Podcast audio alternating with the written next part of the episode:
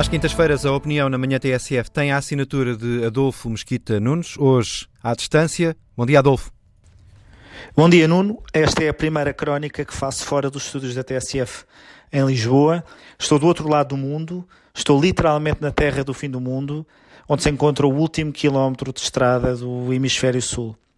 E neste caminho que tenho percorrido e que, aliás, me tem afastado do cotidiano político nacional e internacional, dei por mim de novo a pensar na radical importância que a liberdade tem para compreender o mundo global e diverso em que nos encontramos.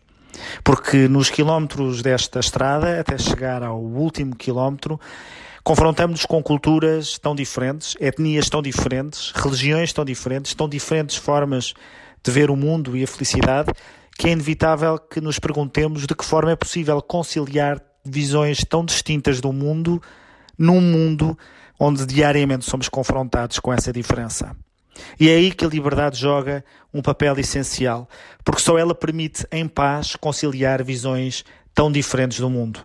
Porque só ela permite que cada pessoa possa viver de acordo com o seu projeto de vida e de felicidade, que possa viver de acordo com o seu quadro de valores. Isso não significa que ela possa impor esse quadro de valores a ninguém. Isso é o oposto de liberdade. A liberdade responsabiliza-nos pelo nosso caminho, mas não nos permite impô-lo a ninguém. É a conhecida asserção de que a minha liberdade termina quando começa a liberdade dos outros. E esse limite, que não é pequeno, é o garante da convivência pacífica, o garante de respeito da dignidade de cada pessoa, o garante de que ninguém pode ser obrigado a viver de forma que não quer. É esse limite que nos permite recusar, precisamente, culturas que implicam perda de liberdade de indivíduos, como sucede em tantas partes do mundo, onde, por exemplo, as mulheres são ainda hoje vistas como seres inferiores ou com menos direitos. Isso não é liberdade. E isso também não significa que não haja leis e regras precisamente para garantir liberdades. Nem significa que as sociedades não tenham valores que se tornem maioritários. Apenas significa que nenhum de nós pode dizer com toda a certeza, com o poder divino, que todos os outros têm de viver exatamente como nós pensamos. A liberdade é de facto hoje um símbolo ou um espelho da diversidade.